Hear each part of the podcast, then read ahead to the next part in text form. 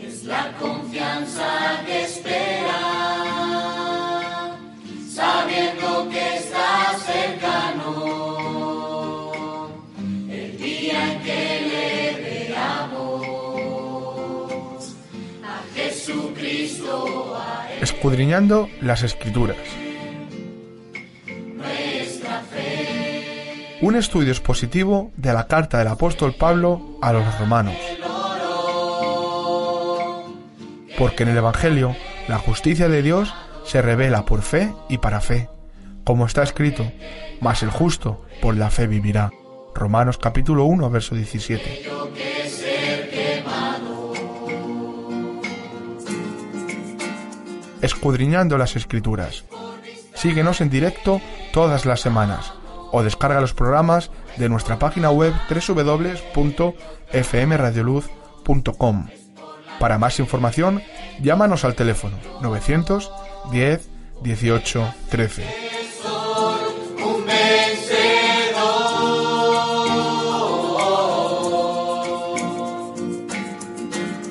Solo por Escudriñando las Escrituras. En Radio Luz a las Naciones, un espacio radial ofrecido por Juan Luis Vadillo. y como un escudo nos guardará. Preciosa fe, preciosa Buenas tardes. Vamos a orar antes de empezar. Te damos gracias Dios por, por esta tarde, por este rato, donde deseamos que tu Espíritu Santo nos enseñe, tu Espíritu Santo pueda edificarnos, Dios, y que podamos ver la verdad de lo que tú tienes para con nosotros a través de tu palabra. Señor, gracias. Gracias por este momento, Dios. Gracias por cada persona, por cada vida. Que nuestros pensamientos y que nuestro corazón estén dirigidos hacia ti. Y que tú sigas obrando de manera especial en cada uno de nosotros, Dios. Gracias por Cristo, Dios. Y deseamos ser transformados más como Él cada día. Y necesitamos la obra y el poder de tu Espíritu Santo en nosotros. Señor, ayúdanos tú, oh Dios, a tener un entendimiento limpio de tu palabra. En el nombre de Cristo Jesús. Amén. Vamos a seguir con Romanos. Estamos en el capítulo número 10 y vamos a leer la porción del versículo número 15, versículo 5, perdón, al 15. Y hoy trataremos con los versículos 14 y 15 que nos tocaría. Pero situándonos un poco en el contexto, el apóstol Pablo viene diciéndonos, dice, porque Moisés escribe que el hombre que practica la justicia que es de la ley vivirá por ella, pero la justicia que es de la fe dice así, no digas en tu corazón quién subirá al cielo, esto es para hacer bajar a Cristo, o quién descenderá al abismo, esto es para subir a Cristo de entre los muertos, mas ¿qué dice? Cerca de ti está la palabra en tu boca y en tu corazón, es decir, la palabra de fe que predicamos, que si confiesas con tu boca a Jesús por Señor y crees en tu corazón que Dios le resucitó de entre los muertos, serás salvo. Porque con el corazón se cree para justicia y con la boca se confiesa para salvación. Pues la Escritura dice, todo el que cree en Él no será avergonzado, porque no hay distinción entre judío y griego, pues el mismo Señor es Señor de todos, abundando en riquezas para todos los que le invocan, porque todo aquel que invoque el nombre del Señor será salvo. ¿Cómo pues invocarán a aquel a quien no han creído? ¿Cómo creerán en aquel de quien no han oído? ¿Y cómo irán sin haber quien les predique? ¿Y cómo predicarán si no son enviados? Tal como está escrito, cuán hermosos son los pies de los que anuncian el Evangelio del bien. Y seguimos exponiendo este pasaje, vamos a tratar de exponer el versículo 14 y 15, pero una de las cosas importantes que venimos viendo es seguir predicando y seguir enseñando la Biblia de manera expositiva y de manera secuencial. Y esto no solamente es algo que nos esté guardando a quienes predicamos, sino también a quienes están oyendo. Esto nos libra de tener una interpretación privada.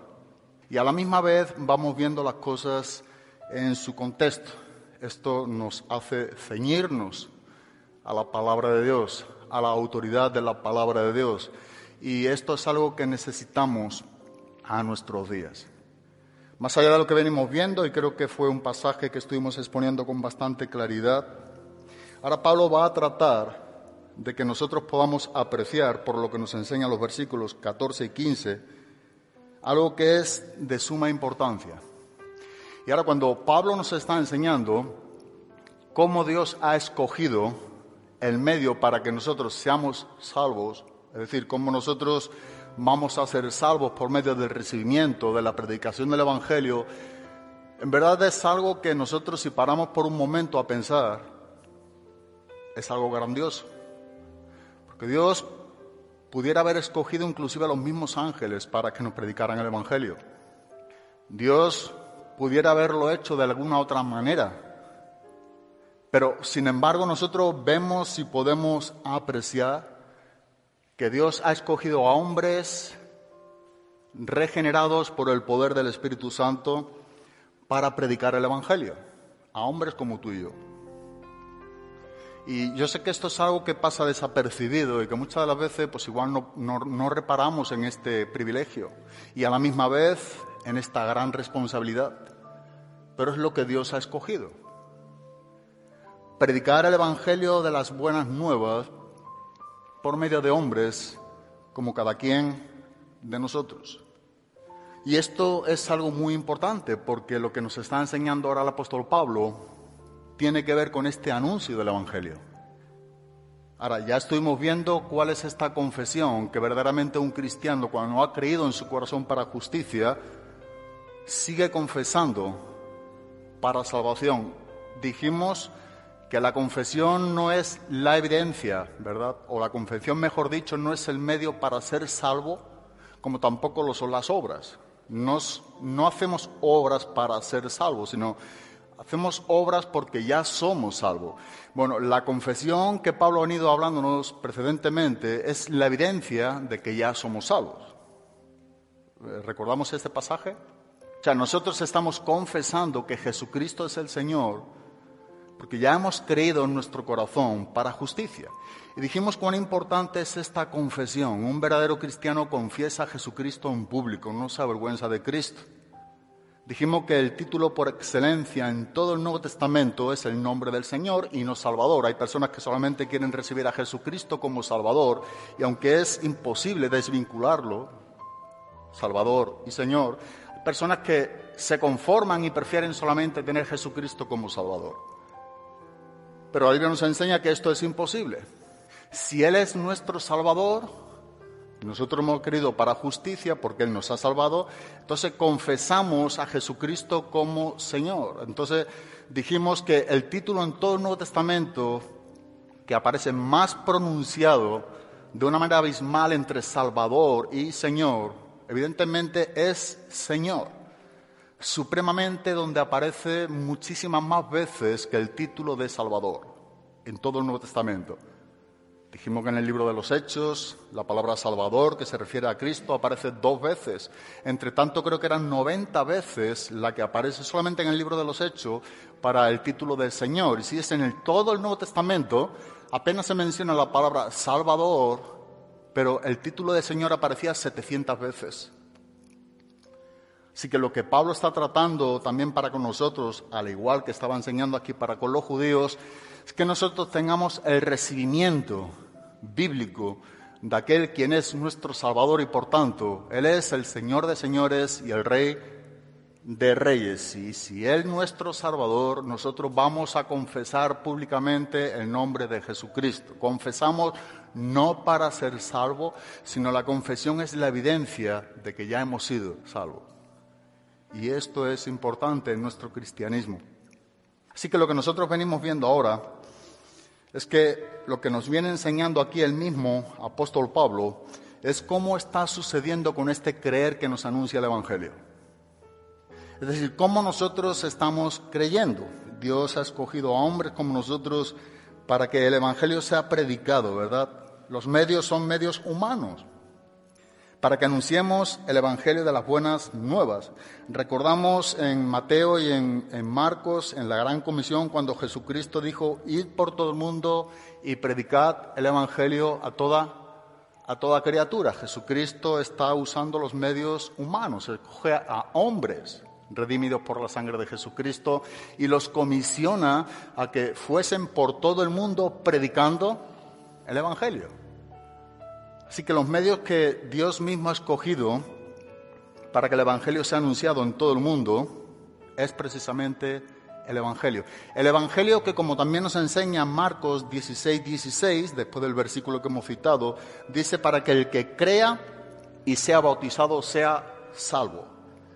Pero el que no crea, dice, sea condenado.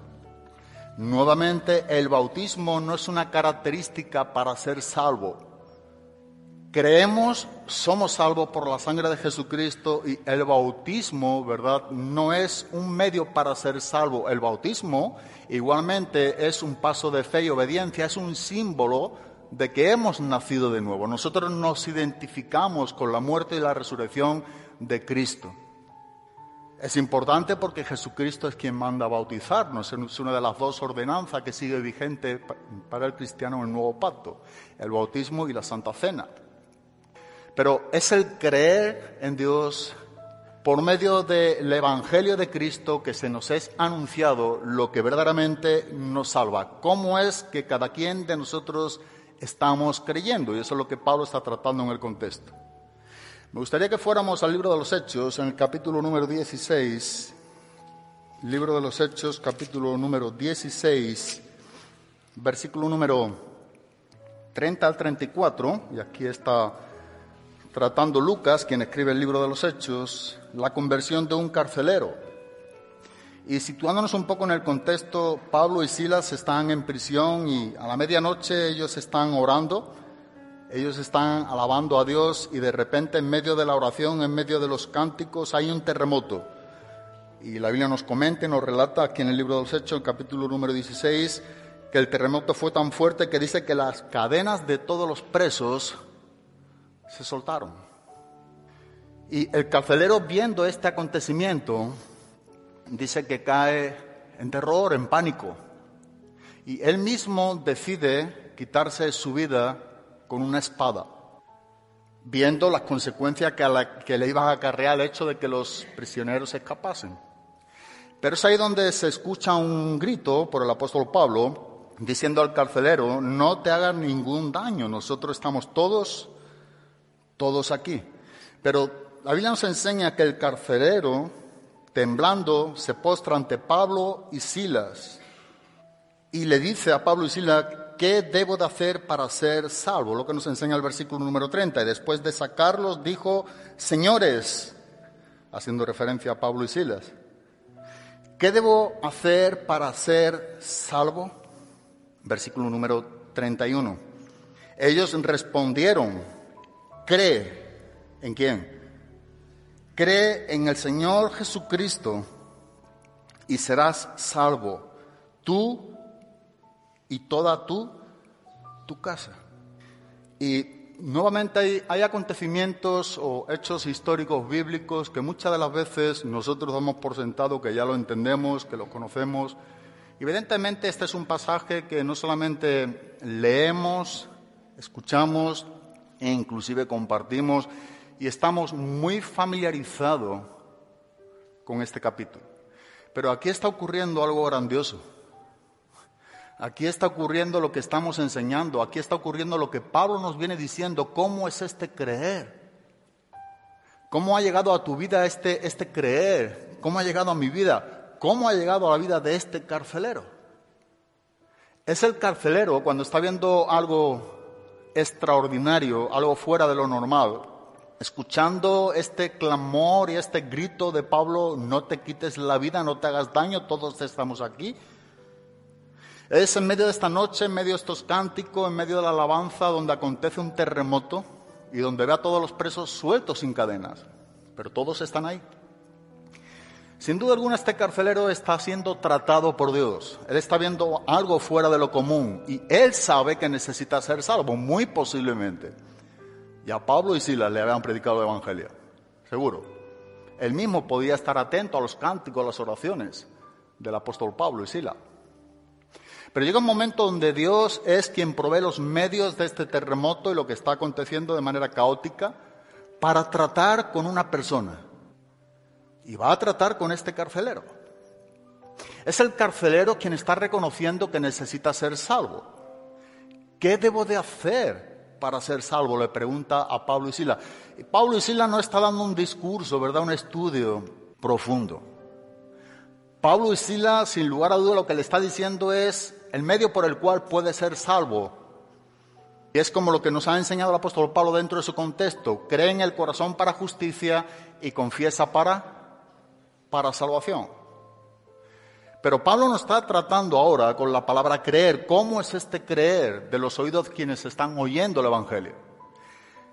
Cree en el Señor Jesucristo y serás salvo tú y toda tu casa. Y aunque esta es una promesa que se le da al carcelero de manera específica, sin lugar a dudas, su contexto nos lo enseñamos claro, también a la misma vez es, es una promesa que podemos nosotros aplicar a nuestras vidas siempre y cuando, y esto escucha porque es importante, siempre y cuando el Evangelio sea predicado. Si tú y yo creemos que esta promesa se cumple sin el anuncio del Evangelio, sería una herejía en contra de la Biblia.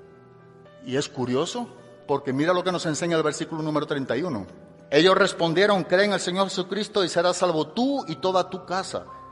Ellos no fueron, eh, o el carcelero no fue salvo junto con toda su casa porque recibió esta promesa. Mira cuáles son los medios para la salvación, versículo número 32. Y le hablaron, ¿qué es lo que Pablo y Silas le hablaron al carcelero y a todos los que estaban en su casa? Le hablaron la palabra del Señor a él y a todos los que estaban en dónde? En su casa. ¿Sabes por qué esta promesa se cumple? No porque fuera una promesa dada por Pablo y Silas, sino porque la predicación del Evangelio alcanza no solamente al carcelero, sino a todos los que estaban en su casa. La pregunta, ¿cómo entonces fue salvo el carcelero?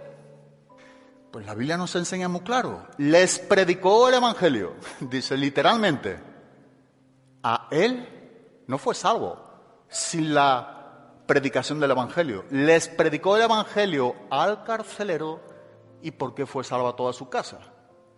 Porque también les predicaron el Evangelio a toda su casa. Mira cómo es el poder del Evangelio. Es que hay personas que se aferran a esta promesa y dicen, no, yo tengo la promesa del carcelero. Sí, pero si tú y yo no predicamos el Evangelio, jamás nunca serán salvos. Si ellos no oyen el Evangelio, jamás nunca serán salvos. Esta promesa es una promesa condicional a la predicación de la palabra de Dios. Y esto es algo que tenemos de manera muy literal en las Escrituras. Les predicó al carcelero el Evangelio, Pablo y Silas, y a todos los que estaban en dónde? En su casa. Pero mira que es el versículo número 33. Y él los tomó en aquella misma hora de la noche y les lavó las heridas. Enseguida fue bautizado. Y mira otra vez, él y todos los suyos. Hemos leído antes Marcos 16, 16. Ahora, ¿por qué son bautizados el carcelero y toda su casa? Porque habían creído el Evangelio. Porque fueron salvos por la predicación del Evangelio. Uno escucha cosas a veces raras en texto fuera de contexto. Y este se suele interpretar muy comúnmente como un texto fuera de su contexto.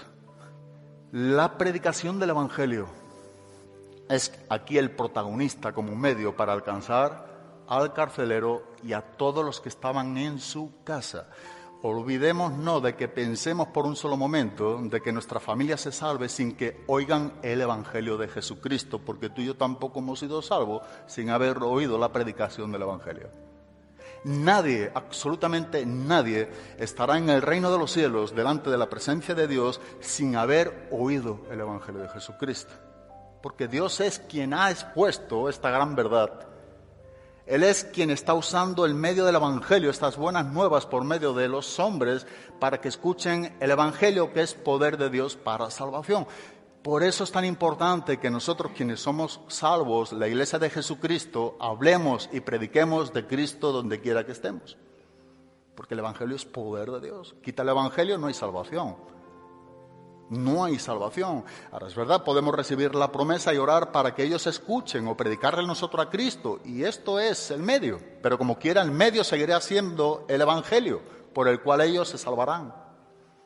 Pero eso no solamente con tu familia, con la mía con el que tienes a tu lado si no conoce a Cristo. Exactamente igual. Será salvo porque escucha el Evangelio y se arrepiente ante la verdad de lo que el Evangelio dice acerca de Dios y lo que el Evangelio dice acerca de quién? Del hombre. Es lo mismo, exactamente igual. Me gusta como dice el versículo número 33. Llevándolos a su hogar, les dio de comer, y mira, y esto es muy especial, ¿verdad? Dice, y se regocijó grandemente por haber creído en Dios con todos los suyos. Nuevamente, el carcelero creyó en Dios y creyó en Dios junto con todos los suyos, todos los de su casa. ¿Y sabe por qué se regocijaba grandemente? Porque había visto el efecto del Evangelio, la verdad de la salvación de Dios, ellos habían recibido a Jesucristo como Señor y Salvador. Así que cuando Pablo y Sila dice aquí al carcelero, cree en el Señor Jesucristo y serás salvo tú y tu casa, es porque él y toda su casa escuchó la misma predicación que Pablo y Sila le predicó al carcelero el carcelero no tuvo una predicación independiente y aparte fuera de su familia. Entendamos el contexto. La familia está junto con el carcelero. Por eso es que toda su casa se salva, porque toda su casa recibe a Jesucristo como Señor y Salvador. Toda su casa cree en el Evangelio, así que toda su casa creyó que eran pecadores y que necesitaban la salvación de quién? De Dios. Eso es lo que enseña este texto. Más allá de lo que tú y yo quiera o podamos forzar el texto. Eso es lo que está enseñando. Sin la predicación no hay salvación. Porque es por el Evangelio que Dios ha decidido, por la locura de la predicación, como dice el mismo apóstol Pablo, salvar a los pecadores. Y solamente por el Evangelio. Así que lo que nos está enseñando aquí el apóstol Pablo es algo muy importante. Volvemos a Romanos capítulo número 10 y vemos que esta ha sido, es y será la manera y los medios como el hombre se puede salvar. Y es precisamente por el Evangelio de Jesucristo. Por eso es que el apóstol Pablo, nosotros podemos ver que está tratando aquí con los judíos que trataban de justificarse. Aquellos quienes trataban y a nuestros días también tratan de justificar que si ellos no son escogidos o no son elegidos, entonces pues no son responsables de su salvación. Y es importante volver a retomar el contexto del capítulo número 9. La salvación de Dios es incondicional, la salvación tiene condiciones y precisamente lo que vamos a ver en esta noche nuevamente. Arrepentimiento y fe, que lo produce el mismo Evangelio. ¿Por qué? Porque la fe viene por el oír y el oír por la palabra de Dios. Así que eso es una gran verdad que nos está enseñando el apóstol Pablo a través de este pasaje. Así que viendo nuevamente el versículo número 14 y 15, dice Pablo, ¿cómo pues invocarán a aquel en quien no han creído? ¿Y cómo creerán en aquel de quien no han oído? ¿Y cómo oirán sin haber quien les predique? ¿Y cómo predicarán si no son enviados? Tal como está escrito, cuán hermosos son los pies de los que anuncian el Evangelio del bien. Pablo nos está mostrando cuáles son los medios, como venimos diciendo, para que los pecadores en esta tierra puedan recibir a Jesucristo como Señor y Salvador. Es, sin lugar a duda, por la predicación del Evangelio. Ahora es importante ver que aquí Pablo está introduciendo tanto a judíos como gentiles. Y es importante ver nuevamente lo que vimos en el versículo número 10, porque con el corazón se cree para justicia y con la boca se confiesa para salvación. Dijimos que la salvación es un asunto del corazón. El Evangelio va a tratar con nuestros corazones. Recordemos que nuestros corazones, si no tienen a Cristo, es un corazón de piedra. Y cuando la Biblia habla del corazón, es la esencia de todo lo que el hombre es. Tal como nosotros pensamos en nuestros corazones, tal como somos dentro de nosotros mismos, eso es lo que somos. No hay que ser muy profundo. De la abundancia de nuestro corazón, dice la misma palabra de Dios, que eso también habla qué? Nuestra boca. El corazón es aquello que está involucrando lo que son tus sentimientos y los míos, la parte almática. El corazón trata con el intelecto, con las emociones. Bueno, precisamente lo que el Evangelio tiene que tratar con nosotros es nuestros corazones. Y nuestros corazones, si no tienen a Cristo, han sido corazones muy incrédulos. Al igual que lo que nos está enseñando Pablo con tales judíos, eran judíos incrédulos que estaban rechazando al Mesías. Aquí no trata del tema de la elección, ¿verdad? Ni quién es o no, o no, o no es escogido. No importa, la persona que rechaza a Cristo está rechazando a Cristo de manera totalmente voluntaria y consciente. Esa es la verdad de lo que Pablo nos está enseñando. Así que el Evangelio produce algo en nosotros. La predicación del Evangelio nos lleva a tener un querer, una decisión que tomar. El Evangelio predicado fielmente no nos deja indiferentes. El Evangelio demanda una respuesta de cada quien de los hombres que escuchan el Evangelio. O bien un sí para arrepentimiento y ser salvo, o bien un no rehusando a Cristo para ser salvo y ser condenado. Pero el Evangelio, como quiera, siempre demanda una respuesta de aquellos quienes oímos el Evangelio. El Evangelio pide siempre una respuesta de nosotros. Y nosotros vemos aquí que Pablo nos está enseñando en el versículo número 11 también, pues la escritura dice, todo el que cree en Él no será avergonzado. Ahora, esto es lo que Pablo va a tratar ahora con este creer, esto es lo que viene tratando con este creer. Hay personas que invocan el nombre del Señor, pero no son salvos. Hay personas que tratan con este clamor o esta invocación simplemente como un salvavidas. Tú sabes cuando alguien está en medio del mar, se está ahogando y le arrojan un salvavidas, ¿tú crees que se aferra a él, sí o no? En momentos de dificultades hay personas que solamente claman a Cristo o invocan a Cristo, pero eso no significa de que son salvos. Son personas que tratan la salvación de Dios como un salvavidas. Y esto lo vemos también muy cercano a nosotros, personas que están simplemente rogando en momentos muy específicos a Dios para que Dios se acuerde de ellos. Momentos muy puntuales, en dificultades, en tribulaciones, en aflicciones, en momentos difíciles. Y ahí sí que surge un clamor, ahí sí que surge una invocación a Dios, pero eso no quiere decir que sean cristianos. El Evangelio nos enseña que el clamor de Dios o el clamor que Dios oye es una, es, un, es una oración o es un clamor de aquel quien se rinde. Aquella persona que levanta una bandera blanca en, en un acto de rendición. La persona que invoca verdaderamente a Cristo es una persona que se rinde a Cristo.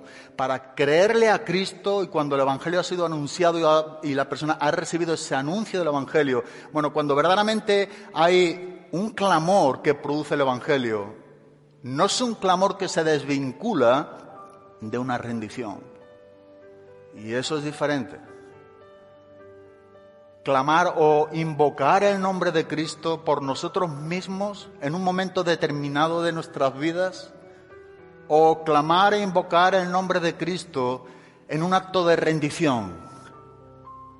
Bueno, es aquella persona que está cansado, cansado ya de pecar, reconoce que el pecado es contra Dios, reconoce que el pecado es atroz, es feo, engañoso, es perverso es aquella persona que decide por los medios de la gracia de Dios en Cristo Jesús hacer frente al pecado. Es aquella persona que confronta ahora la verdad en Cristo con la mentira y el engaño de toda su vida. Y eso tiene un precio. Por eso decimos que el Evangelio nos enseña que el clamor que verdaderamente Dios oye tiene que ver con una rendición de aquel quien está clamando a Dios. Aquel quien levanta esa bandera blanca, rendido. Es aquella persona que también clama a Dios confiando en que Cristo es suficiente para ser salvo, y esto es lo que los judíos no aceptaban. El clamor que produce la predicación del Evangelio es aquella persona que cree en la suficiencia de Cristo, que sin Cristo no hay salvación y que solamente por los méritos de Cristo es que nosotros podemos ser salvos. Es aquella persona que se somete de manera voluntaria a Dios. El Evangelio que produce un clamor en nosotros trae también este rendimiento, esta suficiencia de Cristo.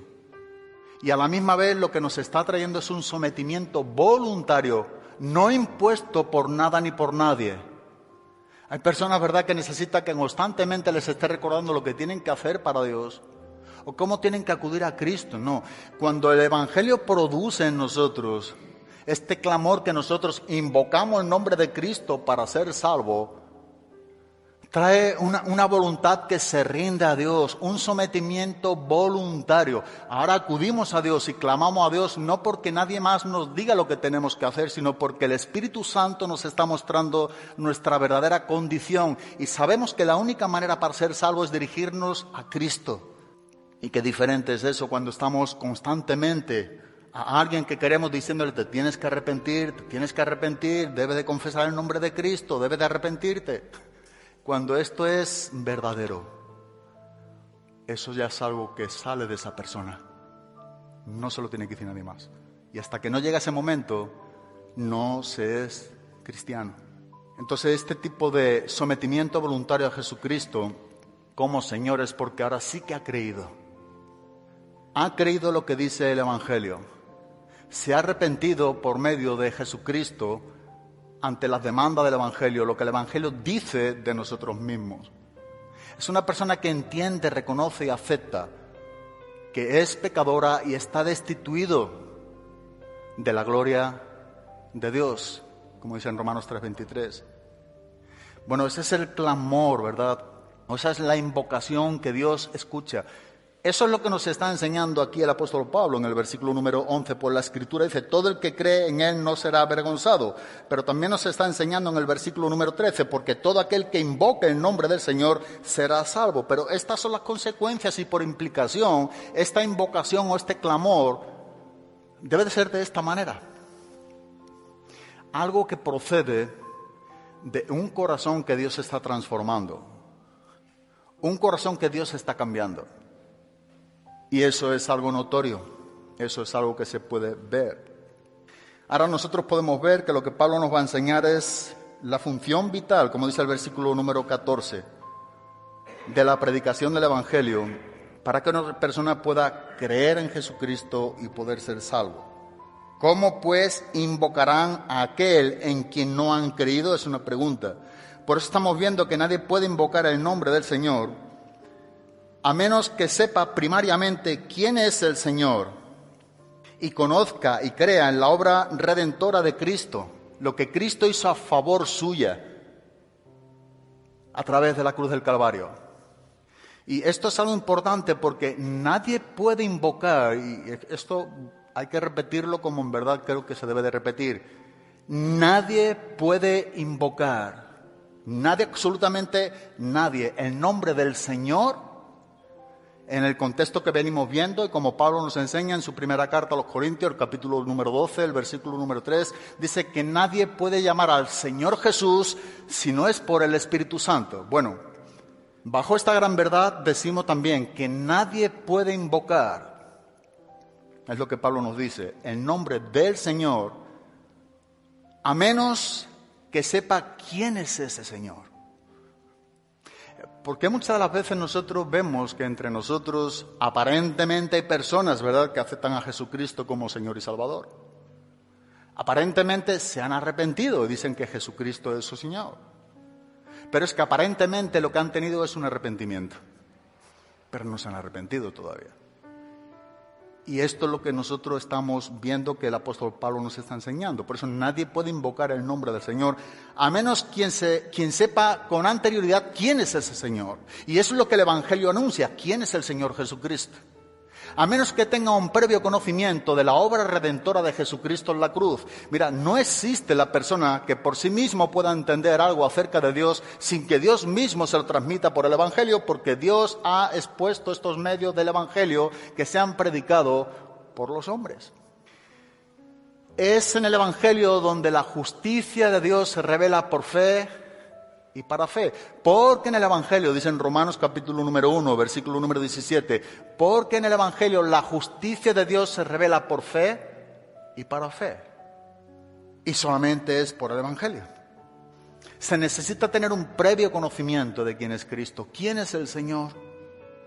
Recordamos un poquitín Mateo capítulo número 16, creo que a partir del versículo número 13 cuando Jesús está preguntando a sus discípulos, ¿quiénes dicen los hombres que soy yo? Bueno, algunos dicen que tú eres Juan el Bautista, otros dicen que eres Jeremías o Elías, alguno de los profetas. Y Jesús dirige la atención ahora a sus propios discípulos y dice, ¿y vosotros quiénes decís que soy yo? Y ahí sale Pedro, ¿verdad? Y está declarando quién es el Señor. Tú eres el Cristo. Tú eres el Hijo del Dios viviente. Y solamente eres tú. Tú eres el Dios encarnado, lo que está reconociendo Pedro, el Mesías profetizado de todas las escrituras en el Antiguo Testamento. Tú eres aquel de quien los profetas decían que iba a venir a redimirnos. Tú eres el Cristo. ¿Y qué es lo que Jesús le dice? Bienaventurado eres, Simón Pedro, hijo de Jonás, porque estas cosas a ti no te las ha revelado carne ni sangre, sino mi Padre que está en donde? En los cielos. ¿Sabe? Dios no revela nada de los cielos si no es algo que viene en el Evangelio. Olvídalo también.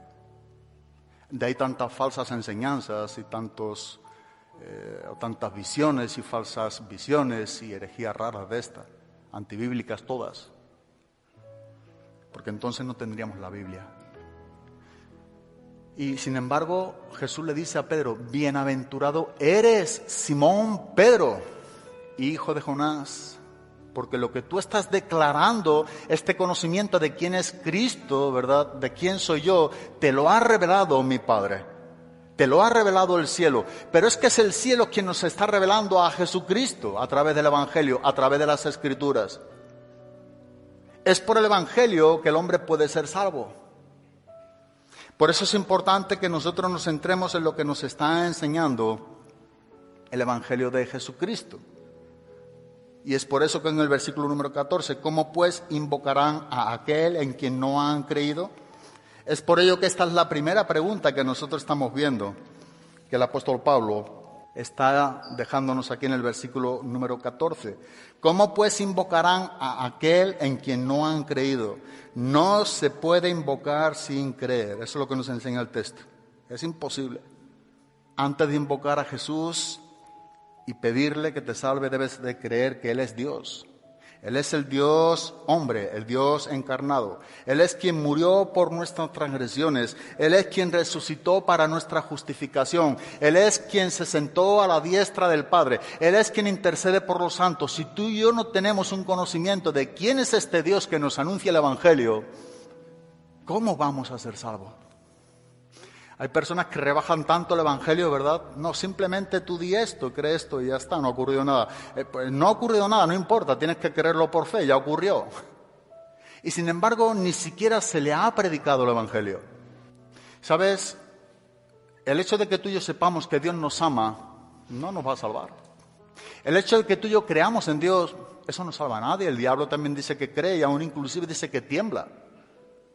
Hay personas que supuestamente están evangelizando en la calle, entre medio de ellos, podemos hablar de los testigos de Jehová, que el mensaje de ellos para todos los hombres que, se paran ante, ante donde están ellos es Dios te ama, Dios es bueno, Dios no manda a nadie en el infierno. Eso no es evangelio, eso no es evangelismo. El verdadero evangelio trae la ley de Dios antes que la gracia. El Evangelio de Dios manifiesta primeramente las miserias de nuestros corazones y por qué estamos destituidos de la gloria de Dios antes de que nos salve. El Evangelio de Dios son buenas nuevas, pero vienen después de que tú y yo entendemos lo que son las malas noticias que nos da el Evangelio. Nadie desearía ser salvo si primeramente no se considera que está condenado. Nadie quiere ir al cielo sin verse en el infierno. Y eso es lo que nos enseña el Evangelio. Así que porque le digamos a alguien que Dios te ama, no crea que se está evangelizando. Está diciendo parte de la verdad de lo que es Dios. Pero Dios también está irado con ese impío. Ellos necesitan escuchar el arrepentimiento. Estoy tratando con una mujer por teléfono, no la conozco. Le envié una Biblia ahora, hablando, testificando de Cristo. Recibió la Biblia. Y algo que yo pude ver y notar en ella es que ella ha tenido conocimiento acerca de las cosas de Dios. Ella estuvo tres años estudiando con los testigos de Jehová la Biblia. Y cuando pude captar un poco lo que ella me venía diciendo, prácticamente más de una vez en el día estamos con audio, le escribo, me escribe, es una mujer mayor. Pero pude captar que lo que esta mujer está, eh, está con deseo, pero a la misma vez confundida, por no haber escuchado el verdadero evangelio. Así que decidí mandarle una Biblia, una Biblia bíblica, ¿verdad? Una Biblia que sea la palabra de Dios. Dije, señora, descarte usted la versión del Nuevo Mundo. Expliqué un poco lo de la traducción, expliqué un poco los motivos eh, que los testigos presentan a Jesucristo simplemente con lo que ellos dicen que es como alguien creado, no como el Dios eterno Hijo. He tratado de explicar en este tiempo de que Jesucristo es el único quien ha muerto por ella en esa cruz y a, y a menos que ella confiese a Jesucristo, esto que estamos tratando, por medio de haber creído lo que ella es delante de Dios en su pecaminosidad, a menos que ella haya creído esto y confesara el nombre de Jesucristo, pero como Jesucristo realmente nos explica la Biblia que es, jamás nunca podrá ser salva, nunca podrá ser salva. Y aunque fue un momento un poco incómodo, la mujer ha cedido, está escuchando los estudios bíblicos, está escuchando Radio Luz a las Naciones todos los días, está escuchando alabanzas, está queriendo de Dios, pero la parte o la, raíz del problema radica en que Jesucristo no se ha presentado, como quien dice la Biblia que es Jesucristo. Y lo que nos está enseñando precisamente, lo que Pablo nos está enseñando aquí es cómo invocarán a aquel en quien no han creído. ¿Cómo puede invocar a alguien a Jesucristo como Señor si no han creído como dice el Evangelio que es? No se puede. Dice en el libro de los Hechos, en el capítulo número 4, versículo número 12. Y en ningún otro hay salvación, porque no hay otro nombre bajo el cielo dado a los hombres en el cual podamos ser salvos. No hay otro. En ningún otro hay salvación. No hay otro nombre bajo del cielo en el que el hombre en esta tierra pueda ser salvo, sino por medio del nombre de Jesucristo. Pablo dice en su primera carta, escribiendo a Timoteo, capítulo número 2, versículo número 5, porque hay un solo Dios y también un solo mediador entre Dios y los hombres, Cristo Jesús, hombre. Sabes, el mismo apóstol Pablo reconocía esta gran verdad que él estaba enseñando aquí a los cristianos en Roma. Cuando él escribe también a Timoteo en su primera carta, en el capítulo 1, versículo número 15, dice, palabra fiel y digna, hablando del Evangelio, de ser recibida por todos. Dice que Cristo Jesús vino al mundo para salvar a quienes? A los pecadores. Pero mira lo que Pablo mismamente habla de sí mismo. De los cuales yo soy el más grande. Yo soy el primero de todos. El mismo apóstol Pablo, quien tuvo una experiencia extraordinaria cuando iba camino a Damasco, y se le presenta a Jesucristo, Él reconoce esta gran verdad. Sin arrepentimiento en la vida de ningún ser humano se puede ser salvo.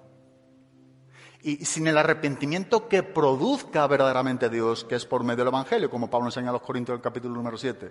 Porque el arrepentimiento que es según Dios siempre, siempre, siempre produce salvación. Muchas de las veces confundimos el arrepentimiento con el remordimiento. Y hay muchas personas que simplemente tienen remordimiento, pero eso no quiere decir que tengan arrepentimiento. Tienen remordimiento de que sus conciencias les están acusando de algo feo. Hay personas que han estado pecando vez tras vez y en un momento de una reunión viene su conciencia a acusarle en una manera donde la misma palabra de Dios les está acusando y empiezan a llorar como locos o locas, pero no se están arrepintiendo. Dios les está mostrando la fealdad de sus corazones. Dios les está mostrando la pecaminosidad de sus corazones. Pero eso tampoco es arrepentimiento, ese llorar. Hay personas que lloran muy fácilmente. Yo he estado con personas que es increíble verles cómo lloran. Pero también he visto a esas personas como los más duros del Evangelio. Incrédulos e incrédulas, pero lloran con una facilidad. Y algunos acusan que en medio de una reunión escuché una palabra y empecé a llorar, pero el hecho de que tú y yo lloremos no significa que nos hemos arrepentido. Cuando Pedro se arrepintió dice que tuvo un llorar, pero ese lloro dice que era un lloro como amargo. Cuando Judas supo lo que hizo, aunque estaba profetizado la parte de quien le iba a traicionar, no con el nombre en sí, porque esto es algo que decidió Judas mismo, pero cuando Judas entregó las 30 monedas de plata, él no se había arrepentido. Él simplemente estaba teniendo remordimiento, sabía que había entregado al maestro. ¿Qué diferencia entonces hubo entre Judas y entre Pedro? Pedro negó igualmente a Jesús. La diferencia es que Pedro lloró amargamente. La diferencia es que Pedro se arrepintió. La diferencia es que Pedro creyó en el arrepentimiento. Esa es la única diferencia que puede haber entre nosotros, quienes somos cristianos y quienes no lo son que hemos creído en Jesucristo. Hemos creído para justicia. Y ese creer es que hemos aceptado lo que el Evangelio dice acerca de nosotros. Somos peor de lo que pensamos, siempre. Y eso cuesta reconocerlo, por eso es la obra del Espíritu Santo. Pero cuando el Espíritu Santo nos muestra lo que, lo que somos, ahora bien, nos tenemos que arrepentir o rehusamos arrepentirnos. Recuerda lo que el libro de los Hechos, capítulo número 7, versículo número 51, nos está enseñando con respecto a los judíos. Vosotros siempre resistís al Espíritu Santo, dijo en este caso Esteban, referente a los líderes religiosos. Se le puede resistir al Espíritu Santo, como vuestros padres. Así que el Evangelio lo que nos está enseñando es la verdad de lo que tú y yo somos. Y nunca vamos a saber quiénes somos hasta que no sepamos algo acerca de quién. De Dios Jamás. Porque lo que tú y yo pensemos que somos sin tener idea o conocimiento de Dios nunca será correcto. Tú y yo vamos a saber quiénes somos cuando estamos conociendo primariamente algo acerca de Dios. Por eso el Evangelio es anunciado. Y el Evangelio nos muestra quién es Dios. Y nosotros vemos cómo nosotros hemos infringido la ley de Dios cómo merecemos el castigo, la ira, el infierno. Y ahora bien, Dios en su gracia, ahora viene el mensaje de las buenas nuevas. Esa es una mala noticia, pero a la misma vez encontramos la buena noticia. Cristo Jesús toma nuestro lugar. Al que no conoció pecado, por nosotros fue hecho pecado para que nosotros fuésemos hecho justicia de Dios en Cristo. Él es quien pone su vida por la tuya y por la mía. Y eso es importante que nosotros podamos entenderlo. Si no creemos que somos pecadores, y somos esclavos del pecado, explícame cómo tú puedes rogar que alguien te libere si tú no reconoces que eres esclavo. Como, esto no es lógico. Esto le pasaba a los judíos también. Nosotros esclavos, ¿cuándo? Nosotros nunca hemos sido siervo de nadie. Y Jesús está tratando con conocerle a Él, conocer la verdad para que la verdad les pudiera libertad. Pero ellos no reconocían que eran esclavos. ¿Cómo tú puedes rogar a Jesús como Señor que te libere de la esclavitud del pecado si primariamente no reconoces que eres esclavo? Por eso digo, es imposible. No se puede invocar al Señor de la Biblia sin que primeramente hayamos creído lo que la Biblia dice. Si no, eso se llama religión. Eso lo enseña muy bien la religión. Pero lo que Pablo está tratando es que si nosotros no creemos que somos lo que la Biblia nos enseña que somos, ¿cómo le vamos a pedir a Cristo que nos salve, que nos liberte, que nos dé la vida eterna? Es que es lo mismo, si no creemos que estamos condenados, ¿cómo queremos ser salvos? ¿Cómo queremos recibir la vida eterna? Recuerda lo que Jesucristo dice en Juan 5, 24 y 25. De cierto, de cierto os digo. Dice que el que oye mi palabra y cree al que me envió, ese es el que tiene la vida eterna. Pero hay un oír, hay un creer. Tenemos que creer. La paga del pecado es muerte, dice más la dádiva de Dios es vida eterna, pero solo y exclusivamente dice la persona de quién? de Jesucristo. Así que aunque creamos que esto es algo que tenemos bien claro y entendido, no siempre lo tenemos tan claro como creemos nosotros. Debemos reconocer lo que el Evangelio dice acerca de nosotros. Y dice en el versículo número 14, la segunda pregunta, ¿y cómo creerán en aquel de quien no han oído? El conocimiento acerca de la obra redentora de Cristo no se adquiere por un pensamiento, una idea, no es por intuición, ¿verdad? Por eso Pablo nos está enseñando aquí en esta segunda pregunta, ¿y cómo creerán en aquel de quien no han oído? ¿Cómo tú y yo podemos creer en alguien que no se nos ha sido enseñado como es? ¿Entendemos esto? ¿Cómo tú y yo podemos creer en alguien que no hemos oído de él? Y esto tan sencillo lo que Pablo nos está enseñando, que no es tan sencillo como parece. Aunque lo es, nosotros muchas veces como que podemos cometer el error de pensar que sabemos lo que dice el texto. ¿Cómo creerán en aquel de quien no han oído? Necesitamos oír el mensaje del Evangelio para poder creer y entender el Evangelio. Pero necesitamos oír. Es, tan grandioso, es tan poderoso el privilegio que tú y yo tenemos cuando nos sentamos a escuchar el Evangelio o cuando nos sentamos a leer el Evangelio cosas extraordinarias pueden acontecer. Cosas que ni siquiera nosotros hemos llegado jamás nunca a pensar, porque es poder de Dios. Y es como hablamos el otro día en Hebreos 4, ¿verdad? Es ese oír que va acompañado por el creer. Es lo que tú y yo estamos oyendo, lo estamos creyendo.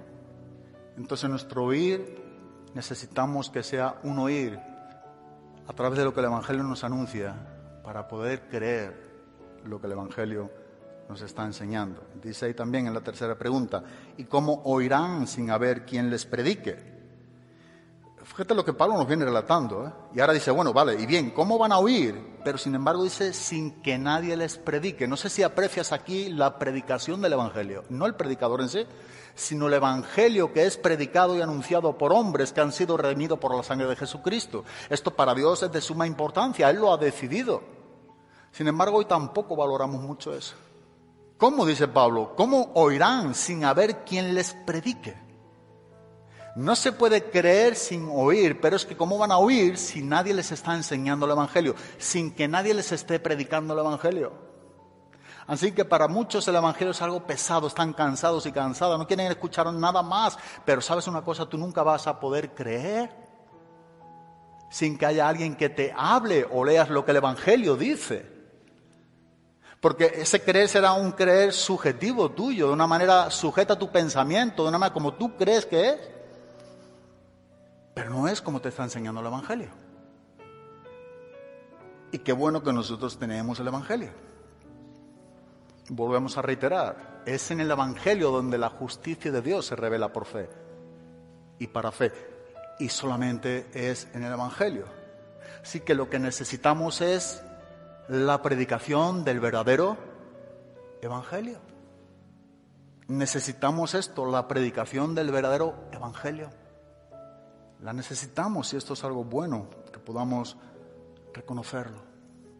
Pero en esta segunda pregunta, antes de pasar un poco a acabar el texto, el versículo número 15 también, hay, hay algo importante que uno no lo aprecia aquí, pero sí en el griego, por ejemplo, en el griego español por Francisco La Cueva, que algunos los tenéis, viene de manera muy clara. Y esto es importante, este detalle, porque lo que nos está enseñando en la segunda pregunta, ¿cómo creerán a quien no oyeron? No es, ¿y cómo creerán en aquel de quien no han oído? No. Lo que en verdad dice, ¿cómo creerán a quien no oyeron? Sabes, no se trata de escuchar acerca de Cristo, sino que necesitamos escuchar es a Cristo. No sé, pero esto es algo que uno puede apreciarlo de manera muy, muy cercana al corazón cuando uno presta atención a esto. No se trata de escuchar acerca de, por supuesto esto, esto también entra, se trata de escuchar directamente a Cristo. Eso es lo que nos está enseñando Pablo.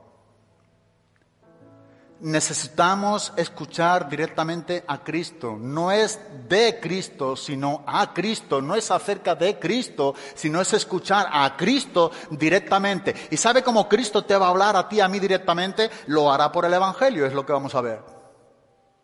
Cada vez que el verdadero Evangelio se predica, es Cristo hablando directamente. Siempre. Así mire si es importante la predicación del Evangelio. Por eso me gusta mucho, como dice, ¿verdad? ¿Cómo creerán a quien no? Hablando literalmente a la persona de Cristo, no acerca de, aquí entra solamente la, la capacidad o quien predica o el conocimiento, el desarrollo de la persona de Cristo, no, a Cristo. Tú y yo necesitamos escuchar a Cristo. Y a nuestros días debemos de tener este anhelo porque Cristo nos hable. Lo hará por su Espíritu Santo, por supuesto, dándonos la correcta interpretación de las Escrituras. Pero es la voz de Cristo la que tratará contigo, conmigo. Cuando el Evangelio se predica es Cristo hablando. Y eso es algo muy especial. Recordaba esta tarde un pasaje la primera carta de Pablo escribiendo a los tesalonicenses en el capítulo número 2 versículo número 13, y mira cómo nos lo dice el apóstol Pablo, de qué manera tan clara. Por esto también nosotros sin cesar damos gracias a Dios de que cuando recibisteis la palabra de Dios que oísteis de nosotros, la aceptasteis no como palabra de hombres, sino como la, que realmente, lo que realmente es la palabra de Dios, la cual también hace su obra en vosotros los que creéis. La predicación del verdadero evangelio es predicar a Cristo y a Cristo dijo Pablo crucificado. La Biblia es su palabra. Y Pablo se gozaba en que los tesalonicenses, dice que cuando escucharon la predicación de la palabra, ellos en el recibimiento del Evangelio no tuvieron en cuenta aquellos hombres como el medio único por el cual venía la palabra, sino como el medio de gracia por el cual a Dios había provisto la palabra. Pero dice, en cuanto al recibimiento del Evangelio, dice, vosotros recibisteis la palabra de Dios no como si fuera algo de los hombres, sino como lo que según es en verdad la palabra de Dios, la cual actúa en aquellos quienes la creen. Es muy especial ese texto. Esto debe de animarnos cuando tú y yo leemos la Biblia. Esto debe de animarnos cuando tú y yo estamos sentados escuchando la predicación. Esto también debe de animarnos y tener responsabilidad cuando estamos predicando el Evangelio. Esto es lo que nos hace ser diferentes. Hemos creído que Dios es suficiente para salvarnos por medio de Cristo y eso produce un celo que queremos darlo a conocer a quien quiera que se ponga a nuestro lado. No importa, no nos avergonzamos, queremos que la gente se salve, que conozcan a Cristo. Cuando el mismo apóstol Pedro en su primera carta, en el capítulo número 1, versículo número 23, dice, pues habéis nacido de nuevo no de una simiente corruptible, sino de una que es incorruptible, es decir, mediante la palabra de Dios que vive y permanece, porque, y ahora nos cita un pasaje de Isaías 40, porque toda carne es como la hierba, y toda su gloria como la flor de la hierba, sécase la hierba caese la flor, mas la palabra del Señor permanece para siempre. Y esta es la palabra que os fue predicada. Creo que la Reina Valera dice, y esta es la palabra que por el Evangelio os fue anunciada. ¿Dice eso? Si mal no recuerdo. Me gusta más la Reina Valera 60 como las Américas en ese caso. Y esta es la palabra que por el Evangelio os fue anunciada. La palabra de Cristo es anunciada por el Evangelio. Y solo por el Evangelio. Qué bueno, ¿verdad? Que Cristo puede hablarnos directamente por medio de su Espíritu Santo a través del Evangelio. Es como nosotros vamos a poder oír la voz directamente de Cristo. Y Cristo lo hace de manera personal. Personalmente haciéndonos oír su voz precisamente a través de la predicación. Vayamos por un momento a Juan capítulo número 10, brevemente. Porque cuando Cristo es predicando, cuando el Evangelio es predicado, es Cristo mismo quien va aplicando su palabra al corazón de quienes están oyendo el mensaje. Y por eso es que en Juan capítulo número 10 dice en el versículo número 1, en verdad, en verdad os digo, el que no entra por la puerta en el redil de las ovejas, sino que sube por otra parte, ese es ladrón y salteador, pero el que entra por la puerta es el pastor de las ovejas, versículo número 3. A este le abre el portero y las ovejas oyen su voz. Pero mira qué especial. Llama a sus ovejas por nombre y las conduce afuera. Cuando saca toda la suya, va delante de ellas y las ovejas lo siguen porque conocen su voz. Versículo 16. Tengo otras ovejas que no son de este redil. A esas también me es necesario traerlas y oirán mi voz. Y serán un rebaño con un solo pastor. Versículo 27. Mis ovejas oyen mi voz. Nota que la voz aquí es la de Cristo. Las ovejas son, somos quienes nos hemos arrepentido. Y es Cristo quien dice, las ovejas oyen mi voz. Y eso es muy especial. Es la voz de Cristo hablando directamente a tu corazón y a mi corazón. Qué gran privilegio ser oveja, no cabra. Es un grandísimo privilegio de la gracia de Dios. Ellas oirán mi voz. Y hablando de que hay otras que no están, pero ¿sabes qué ocurre? Que también oirán mi voz. Cuando este Evangelio es predicado y tú y yo somos ovejas, nosotros estamos escuchando la voz de Cristo directamente. Directamente. Es su voz es la voz de Cristo. Entonces la pregunta es cómo nosotros podemos escuchar la voz de Cristo. Y eso es lo que Pablo está aquí enseñándonos, que es precisamente la voz de Cristo que es anunciada por el medio del Evangelio, por la predicación. No viene directamente del cielo sin la predicación del Evangelio. No lo hace Dios, no lo ha hecho. Es como Dios lo ha estipulado, es como sigue siendo, es como ha sido y es como será. Qué bueno es, tener, esta garantía. Por eso la siguiente pregunta, dice también el versículo número 14 un poco, ¿y cómo oirán sin? Quiero notar nuevamente, hacer notar lo que también dice el griego, porque esta connotación para mí es importante. Por eso la siguiente pregunta aquí en el griego nos dice, ¿y cómo oirán sin predicador? ¿Cómo oirán sin predicación? ¿Cómo pueden oír sin la predicación del Evangelio? Y si hay predicación es porque hay predicadores. Es lo que Pablo dice. Qué bueno, nuevamente, que Dios también ha expuesto esta gran verdad para que nosotros seamos edificados los unos a los otros por medio de la predicación del Evangelio. Y para eso puso Dios algunos pastores, maestros, evangelistas, pero qué especial lo que Pablo nos está enseñando aquí. Por eso digo, es importante que nosotros entendamos que cuando Cristo habló no fue para un pasado, no fue para ciertas personas. Cristo quiere hablarte hoy directamente a tu corazón. Es que tú puedes escuchar la voz directamente de Cristo por los medios del Evangelio. Es que tú y yo si somos ovejas podemos oír su voz. Mira en Efesios, en el capítulo número 2, en el versículo número 16 y 17 dice, y para reconciliar con Dios a los dos en un cuerpo por medio de la cruz, habiendo dado muerte en ella a la enemistad. Mira el versículo número 17. 17 dice, y vino y anunció paz a vosotros que estabais lejos y paz a los que estaban donde? Cerca. Y vino y anunció paz. Pregunta, ¿quién vino? A ver, venga, un valiente, una valiente. ¿De quién estamos hablando?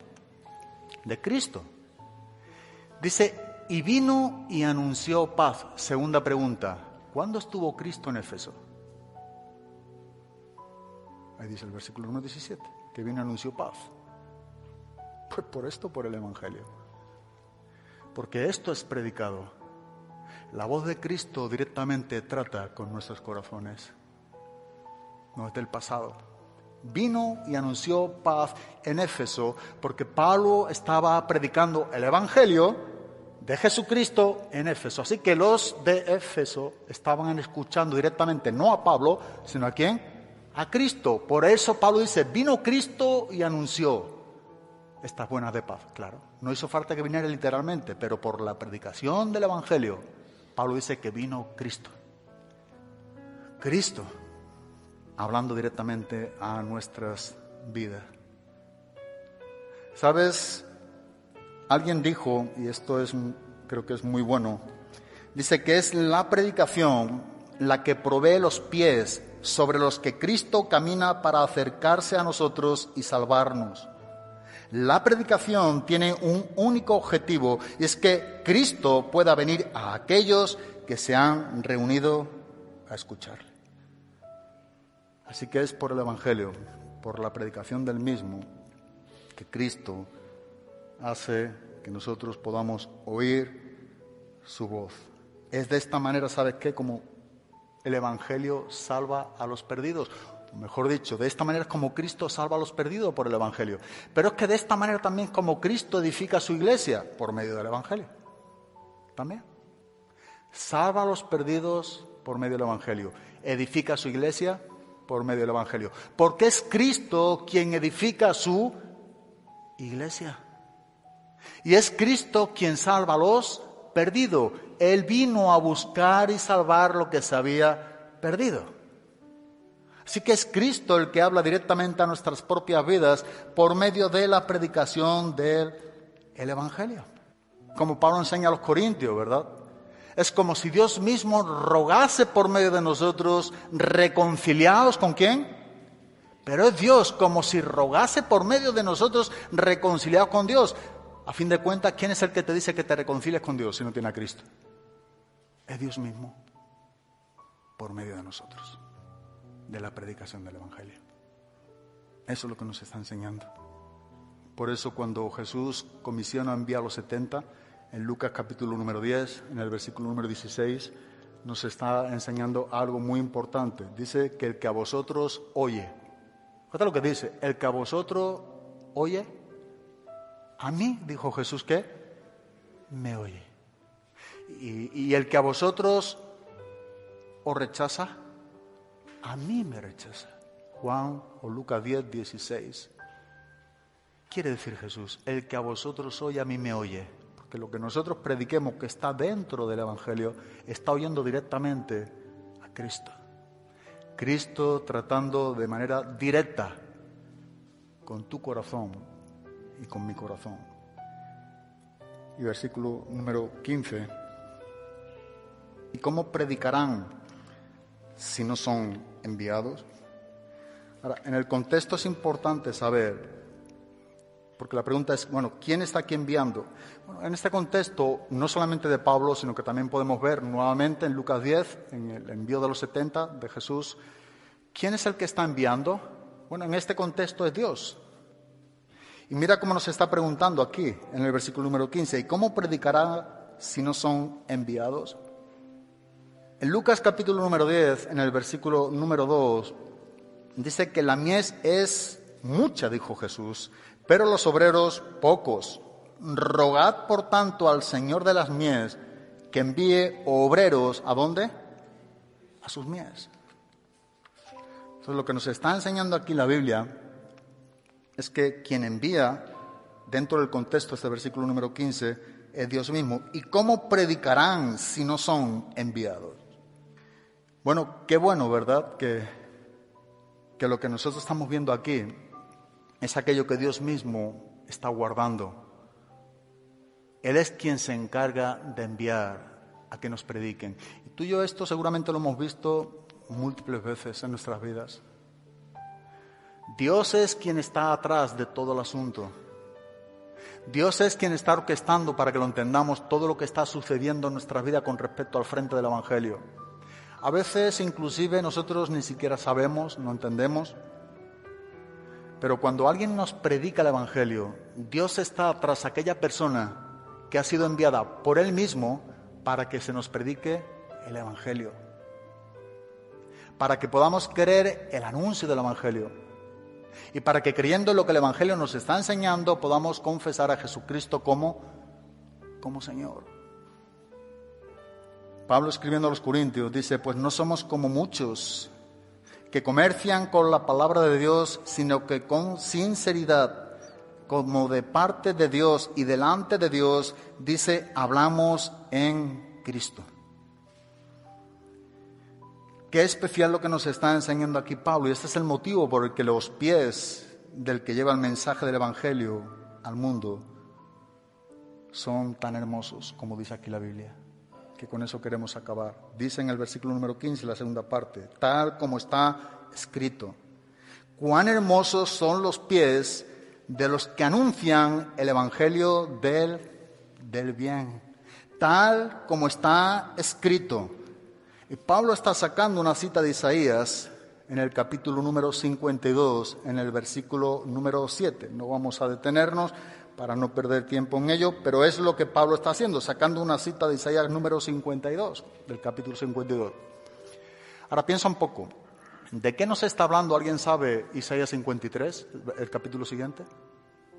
El siervo sufriente de Cristo. tú vas a ver en ese contexto, ¿verdad?, que Isaías dice, ¿quién ha creído a nuestro anuncio? Cuán hermosos son los pies de aquellos que llevan las buenas nuevas o que predican las buenas del bien o que predicas o que predican el evangelio. Pablo dice, "Cuán hermosos son esos pies que están anunciando a Cristo." Y, nosotros a veces como que no, no, no, no, no estamos apreciando este privilegio que tenemos y que Pablo está aquí destacando de manera muy especial, de acuerdo al contexto de lo que venimos estudiando. Cuán hermosos son los pies de los que predican el Evangelio. Son hermosos esos pies para Dios. No porque están escuchando a un predicador, sino hemos dicho que están escuchando directamente a quién? A Cristo, quien es anunciado por medio del Evangelio a través de un predicador. Pero no es, ¿verdad?, el privilegio de escuchar a X predicador, no, escuchar directamente la voz de Cristo con la seguridad que lo que nos está enseñando viene en el Evangelio verdadero, en el Evangelio de Jesucristo. Y aquí la palabra predicación que Pablo usa se refiere cuando alguien está predicando la verdad divina públicamente. Recordamos también en segunda de Pedro, creo que es en el capítulo número 2, versículo número 3, cuando nos está hablando de Noé, que dice que Noé era pregonero de qué? De justicia. La palabra querús en el griego ahí era un predicador, un hombre, era un heraldo, es lo que significa en el griego. Era un mensajero que hablaba la verdad divina públicamente y nos pone el ejemplo de Noé.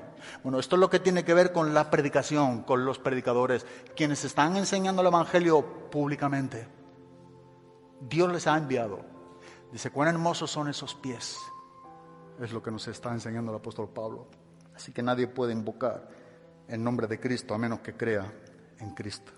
Nadie puede creer en Cristo a menos que escuche el mensaje del Evangelio. Por eso Pablo dice que son hermosos esos pies que predican el Evangelio. Sabes, para Dios no es tan importante, por no decir no es importante, el físico de nadie. ¿Sabe qué es lo que a Dios le preocupa? Es curioso. ¿Sabe qué es lo que es valioso para Dios?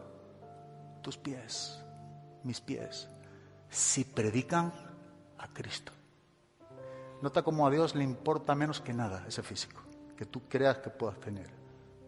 Pero sin embargo Dios dice, cuán hermosos son esos pies, esos pies que anuncian el Evangelio de Dios. Dice, cuán hermoso, a Dios le interesa esos pies que predican el Evangelio. ¿Hacia dónde van nuestros pies? ¿Hacia dónde caminamos? Podríamos preguntarnos cada quien de nosotros. Porque para Dios es importante. ¿Qué hacemos con nuestros pies? ¿Cuál es la intención? Y los pies es un reflejo en la Biblia. Cuando habla la palabra peripateo, que es la palabra en el griego de andar, tiene que ver con nuestros pies, con dejar una huella en nuestro camino, con lo que seguimos, con lo que hacemos. Cómo tú y yo andamos. Porque Pablo nos está enseñando lo que Isaías estuvo diciéndonos con anterioridad, 750 años antes de Cristo. Cuán hermosos son los pies, pero de los que anuncian las buenas nuevas. ¿Son hermosos tus pies y los míos para Dios? Preguntemos no, ¿no? Porque creo que esta es una responsabilidad que tenemos todo cristiano también, en alguna manera. Sino con el ministerio de la predicación, pero también somos llamados a predicar el Evangelio por todo el mundo, a testificar de Cristo. Cuando tú y yo nos movemos, cuando tú y yo vamos a nuestros trabajos, cuando tú y yo estamos donde estamos, ¿te preocupa y me preocupa hablar de Cristo? Yo sigo con lo mismo porque creo que esto es algo que debemos de recordarnos continuamente. ¿Tratamos de presentar a Cristo? Porque tú y yo como personas que hemos sido salvas por la gracia de Dios, por los únicos méritos de Cristo, es imposible que nos quedemos callados. Bueno, no deberíamos, porque posible es. Pero es tan especial que tú y yo podamos entender lo que Pablo nos está enseñando aquí en cuanto a los pies de quienes predicamos el Evangelio de Jesucristo. ¿Cómo están tus pies y los míos? ¿Tienen que ver con la dirección del reino o tienen que ver con la dirección de este mundo? Que Dios nos ayude a poder apreciar esta gran verdad. Que Dios nos muestre la verdad de lo que Él tiene para con nosotros podamos dar el anuncio del Evangelio donde quiera que Dios nos lleve. Podamos decir, Cristo también murió por ti. Pero para que tú puedas reconocer que Cristo murió por ti, debes de saber otra cosa. Cristo solamente murió por los enfermos y por los pecadores. Así que es importante que puedas reconocer que eres enfermo espiritual o estás muerto espiritualmente mejor que enfermo. Necesitas a Cristo. Por eso que Jesucristo dijo, los sanos no tienen necesidad de médico, sino los enfermos. Y yo no he venido a llamar a justos, sino pecadores. Pero ¿a dónde somos llamados los pecadores por el Evangelio? Al arrepentimiento. Que una vez más podamos dar gloria y honra a Dios por lo que Él nos enseña en su palabra. Y que podamos hacer nuestra pregunta, la condición en la que nos encontramos cada quien de nosotros. Amén.